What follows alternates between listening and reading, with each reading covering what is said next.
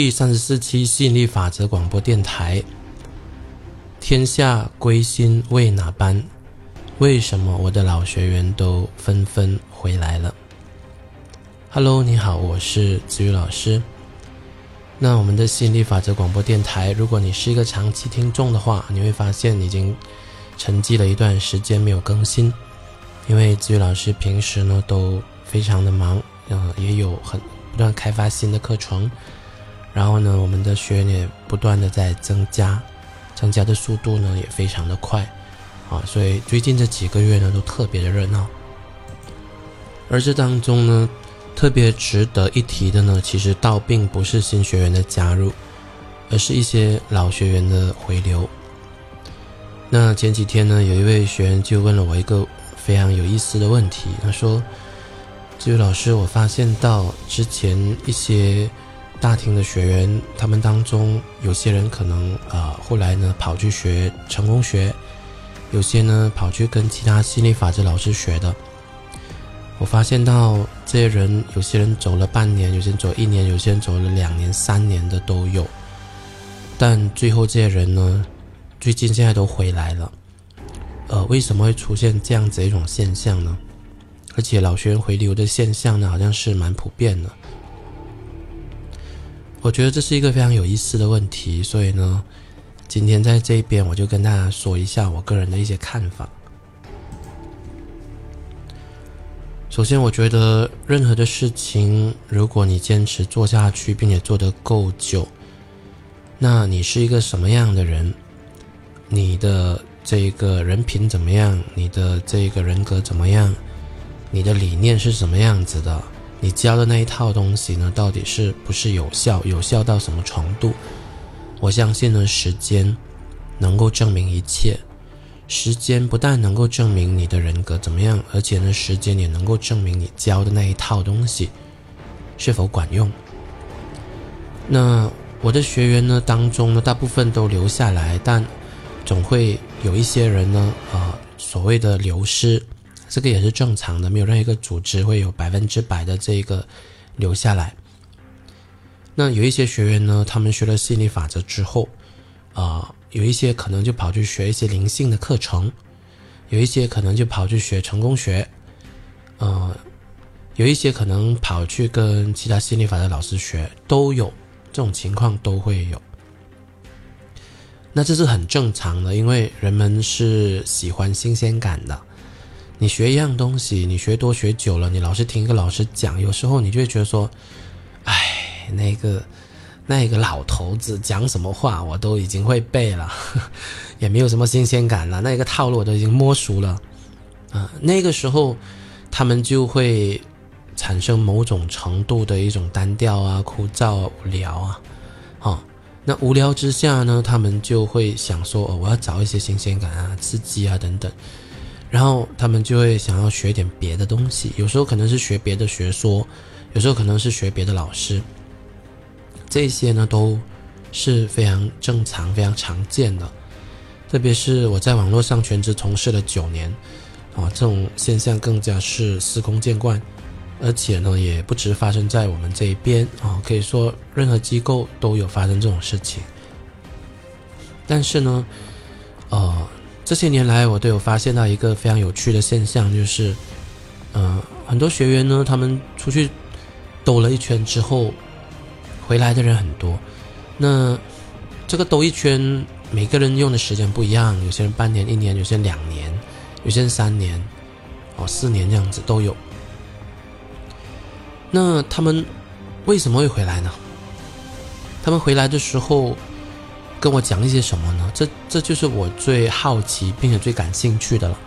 所以通常他们如果呃玩失踪，嗯，有些失踪一年两年之后再回来的话，我就特别感兴趣。我会问他们说：“哎，你这段时间失踪去哪里了呀？那你为什么现在又回来了呀？”通常呃这些回答里面呢，啊这么多些年来，我就发现到有一有一些共性。他们答案里面呢，通常不外乎就说，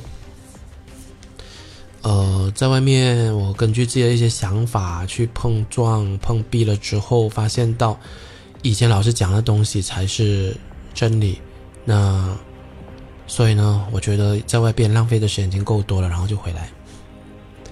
那有些呢，可能是觉得说，呃，我去学了别的老师或别的学说，然后执行了一段时间，后来发现到不靠谱，碰壁，然后呢，所以呢，最后回来了。最后呢，还是发现，啊，至于老师这边呢最好，呃，不但是教的这些东西呢是最落地的、最靠谱的，而且。呃，这边呢是最温暖的，哦，让他觉得说回来呢是最窝心的。呃，这些这种这种说法好多好多，然后我已经懒得去做截图了哈。那相信的就相信，不相信的就算了。就好像我跟大家讲说，呃，我学生这么多，每天都有人给我包红包哈，可能还有一些人不信，但没有关系哈。啊，相信的就相信，不相信就算了，也对我没有什么影响。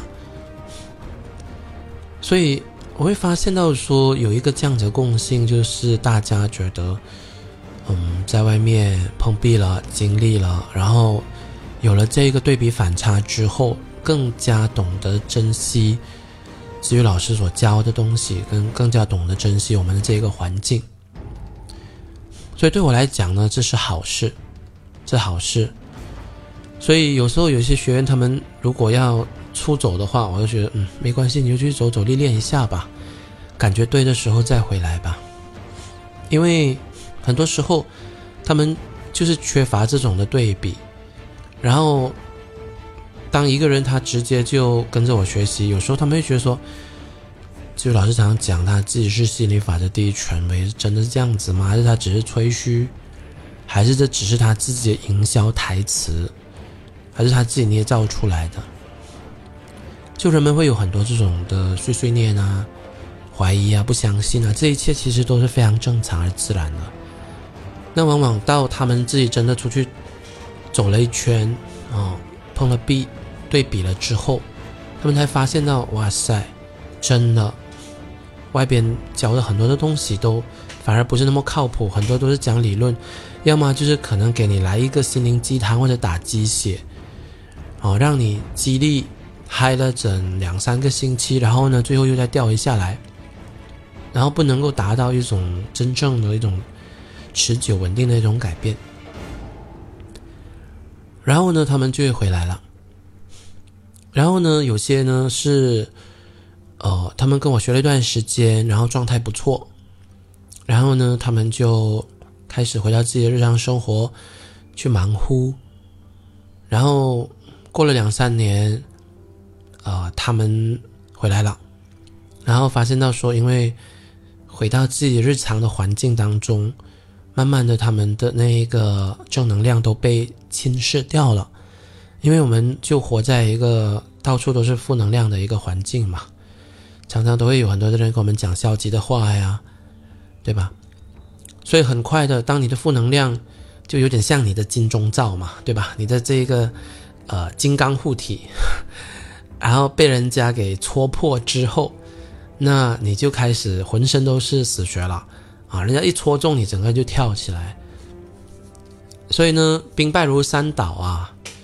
你这边一崩溃，那边一崩溃，很快的你就发现到全线崩溃了，然后你的人生就开始陷入一种呃越来越往下的一种死循环，最后呢就。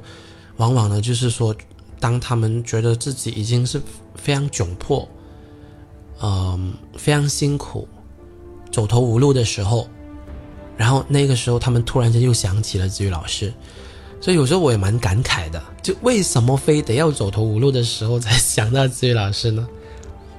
我鼓励的是，哎，你生活上有什么愉快的、美好的事情，你就跟我分享啊，不要一找我就跟我谈你的问题，因为我每天。碰到的问题太多了，对吧？你人生有碰到一些什么美好的事情，你跟我分享啊！不要找老师就是要谈问题这样子。啊，但是人性好像是这样子的哈。当他呃连上元能，他活得非常喜悦兴奋的时候，他就他就忘了你了，他就享受他的人生去了。然后到他人生碰壁了，走投无路了，他不知道接下来应该怎么做的时候啊，他再想起。哎呀，我怎么忘了志宇老师啊？当初我就跟他学，我现在才飞翔了嘛，啊，然后往往这个时候呢，他们就会回头找回我。所以，如果问我说为什么那些老学员，他们最后在适合他们自己个人的时机的时候都会回流，我觉得一个很简单的原因就是做好你自己，然后呢，让别人决定他们。是不是要跟你在一起？做好你自己，让别人决定他们是不是要跟你在一起。这么多些年来，我这么多的学员数量多了，难免会有一些学员对我有一些的误解，而且呢，往往是根据他们自己内心的一些烂故事对我产生的误解。这误解有很多啊。有一些觉得，比如说，志宇老师，你为什么产品都要收钱呢？有一些可能说，呃，志宇老师，还有一些学员都没有翻身，你为什么又开发新课程了呀？呃，志宇老师，为什么你的新课程就推推出推不完的呀？那是不是我全部都要去购买啊？我后面苦苦的追，我永远都追不完啊？等等，啊，都会产生一些类似这样子一种误解。那现在学很多。有时候我就觉得说，哎，如果你对我都没有这种信心，你都把老师想到这一个负面去，我还有什么好解释的呢？反正解释的不敌故事，对吧？所以你如果相信我的，你就继续跟；你如果怀疑我的话，你就自己来吧。如果你觉得子宇老师在你心目中是如此的不堪，人格如此的卑劣，如此的贪钱，对吧？那你就找一个你觉得不食人间烟火、仙风道骨的老师来学，或者如果你觉得你自己也学的差不多了，可以下山了，那你就自己学。我没所谓呀，因为新学员每一天都涌入，一些走掉的老学员又回流，这些都是肯定我的人，都是欣赏我的人，都是看到我的价值的人。这些人围绕着我，这种肯定欣赏我的人围绕着我的这种人太多了，以至于我根本都没有时间、心力去搭理那一些怀疑我的人，因为他们毕竟也是少数，而且通常都有一些的共性，就是嗯，比如说他们没有怎么样子照我教的方式去修炼，他们可能有学习，但是呢，在练习方面他们却是不稳定的，比如说。嗯，心情不好的时候觉得没有需要练，心情不好的时候觉得不想练，那这样子呢就常常都不练，大部分时间都不练，时练时不练，就三天打鱼两天晒网，然后那个效果出不来，效果出不来之后，很自然就产生一种的怨气，然后那种怨气又不是对内向自己，他不是去责备自己说没有恒心，没有坚持每一天练习。往往他们为了让自己好过一些，就把那个枪头向外，就把那个怨气发出去，就变成在背后议论怪跟怪罪老师说啊，这位老师都是你的问题，就是这样这样。哦，所以我们立身处世，不管你本身啊怎么样子的去做人做事都好，即便你是秉持着你自己的一些原则去做事都好。我们还是免不了会被一些人误会，这是不可避免的。然后，当一些人误会我们的时候，有些人呢就会下堂求去，就觉得说：“哎，我不屑，我觉得不要跟你为伍啊，我以跟你为伍维持。”一定会有这些人。然后，如果你内心中没有一个定见的话，你就会觉得很受伤，你就觉得说。我是不是一个不值得被爱的人啊？然后你就会觉得说，人家离你而去，你感觉上你好像被抛弃，然后你就觉得很很受伤、很失落、很低潮、很郁闷，那都反映了你的自我价值感是低落的。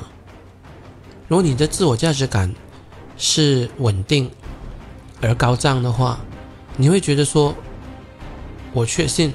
我这样子做是没问题的，因为我看到，如果有一个人离去，就有一百个人涌进来，而且这当中不只是新人，旧人也回流。特别是当他们在外边兜过一圈之后，他们有了对比反差之后，他们更加懂得去珍惜。所以，我们不可能避免被人家误会，因为每个人活着都有他自己的故事。然后，很多时候人们为了简化做结论的这一个程序，他还没有真正了解全观的详情之前，他直接就根据他的这一个故事做一个最直线的、最方便的一个结论。然后呢，他直接就给你盖戳。直接给你贴标签，认定你是什么样子的，然后你觉得你百口莫辩，你会觉得怎么讲都没用，那你就别讲了。一些误会你的人，如果他们的心情、他们的他们对你的心灵是敞开的话，你可以跟他们解释，那他们就知道了哦，原来真相是什么。但有些人，他们不只是误会你。而且他们就直接自以为是的认定他们的这个结论是对的，那这种人你就不需要跟他们解释，因为解释了也没用，他们不准备听。就算他们装作在听，实际上他们也没有听进去。你所讲的话会成为他们后续进一步攻击你的呈堂证供，他会觉得说你所讲的这一切都是为自己合理化跟开脱的理由而已。疑心病是一些人的问题。一个有疑心病的人，你怎么跟他讲，他都能够找到新的疑点；你怎么跟他解释，他都会提出更多的质疑。而这跟你是无关的，这跟你是无关的。即便你自己呢是呃行为端正都好，但如果你遇上一个疑心病的人，他就习惯了从小到大，他就是对任何人、任何事，他都会做出一种负面的揣度跟猜测。他不只是对你一个人这样子的，他是对生命中所有的人都会有这种想法。然后呢，他们有很多的那种不安，所以呢，他们觉得这个世界很不安全。不安全呢，他们就对任何人、任何事，他们都想太多，就扫描了很多遍。然后总觉得呢，别人呢一定是不怀好意的，呃，做一些好事背后一定也有一些不可告人的动机跟秘密的。那我的老学员呢逐步回来，我觉得呢有几个原因。呃，第一个原因就是由始至终贯彻始终，我是什么样的人，我就继续是什么样的人，我教什么我就继续教什么。那时间可以证明很多东西。你守志不动，你在一个领域，比如说心理法则领域，你在一个领域就是一守守了九年，人家讲什么都好，你还是在做心理法则。外边出现一些什么新项目都好，你还是在做心理法则。你遇到什么阻力压力都好，你还是在做心理法则。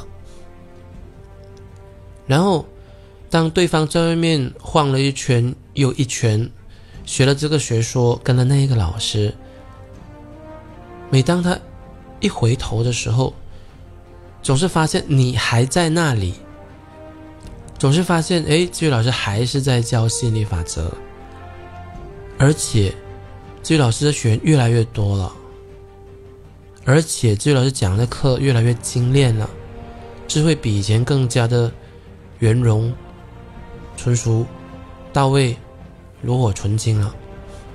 这个时候，他们就会回头去想：哎，当初我这样子去出走，我以为外边的世界会更美，外边的花会更鲜艳哦。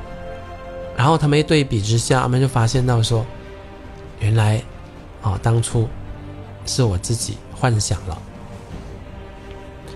那也有一些的，呃，先是跟我学，或者说一开始呢也跟其他心理法则老师学，后来再过来的，我就问他们说为什么回来？那他们的答案就更直接，就是呃，跟着这位老师，跟着他们一段时间，经过亲身经历对比，发现，哦，这个没有什么可以争议的。跟着他们两年、三年，自己的实相还是不怎么样，老师的实相也不怎么样。但是我一回来跟着这位老师，才学了一个星期、两个星期，我的实相就开始上去了，然后感觉明显好转了，呃。金钱状况很明显开始松动了，吸引来更多的收入了。然后这样子一经对比，就很多东西就不言自明、不言而喻了。就你学这个老师，你的进度是怎么样？你学另外一个老师，那个进度是怎么样？这些是不用人家来说服你的，你自己两个老师你都跟过，对吧？两个环境你都待过，对吧？然后哪一个老师讲的话比较落地、比较靠谱、比较使得上力？你待上一段时间，你就会肯定有所发现嘛，你肯定会有你的结论嘛。所以他们回来了，有些是觉得看到外面的东西不太靠谱。有些是觉得那一些只是激励你冲动一时，过不久呢又掉回下去的。有一些呢是觉得，呃，跟着外边的老师学了都没有看到很明显的那一种进步。而在居老师这边，不只是自己进步了，而且天天都看到很多的人都在进步，而且都是非常明显的。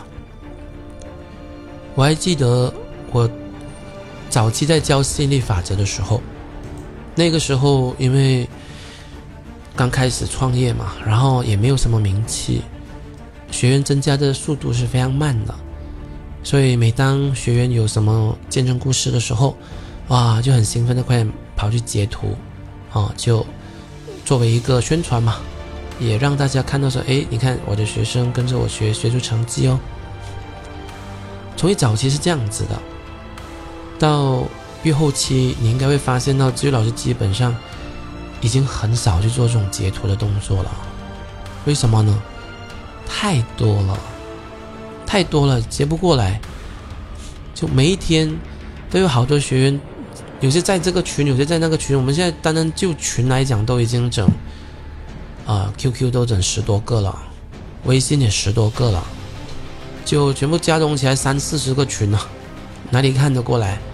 有时候一位学员在这个群分享，有时候另外一个学员在另外一个群分享，对吧？就太多了，要截也截不过来。就那种见证故事啊，铺天盖地的。那如果一个人想要跟居老师学习，有时候可以订阅我的空间，或者是订阅我一些学员的他们的空间，然后看一下他们转发的这些见证故事吧。我现在。我老实说，坦白说，差不多有整接近半年的时间，没有什么去留意学员的见证了，因为已经太多了，根本就看不过来啊。一些吸引金钱的啦，有些吸引工作的啦，有些吸引人际关系改善的啦，有些吸引健康改善的啦，啊，你的啦，他的啦，太多了，根本都看不过来了。哦，所以可能我我也在构思要设计一个什么样的一个机制。啊，让我的学员们呢，以后可以更方便的提交他们的这个见证故事，然后呢，把这些见证故事呢给归类，这样子以后呢，凡是想要找哦吸引金钱的，哦就可以在一类里面找到；凡是想要吸引工作的、吸引情人的、哦吸引健康的等等，说不定未来可以想到一个法子，把他们很好的分门别类。然后每个类别底下呢，少说都会有几百个见证故事。那以后的人学了就会觉得说哇很有信心，因为你要找什么样的见证故事，人家都能够找到，对吧？OK，好。所以最后呢，我想要用一句话来做一个总结，很精炼的八个字，那就是守志。不动，天下归心。好，这期的节目呢就到此结束。如果你想要加我的个人微信，请注明你是来自喜马拉雅的紫菜。我的个人微信号是子宇老师的全拼。OK，好，那再见，我们下期再会喽，拜拜。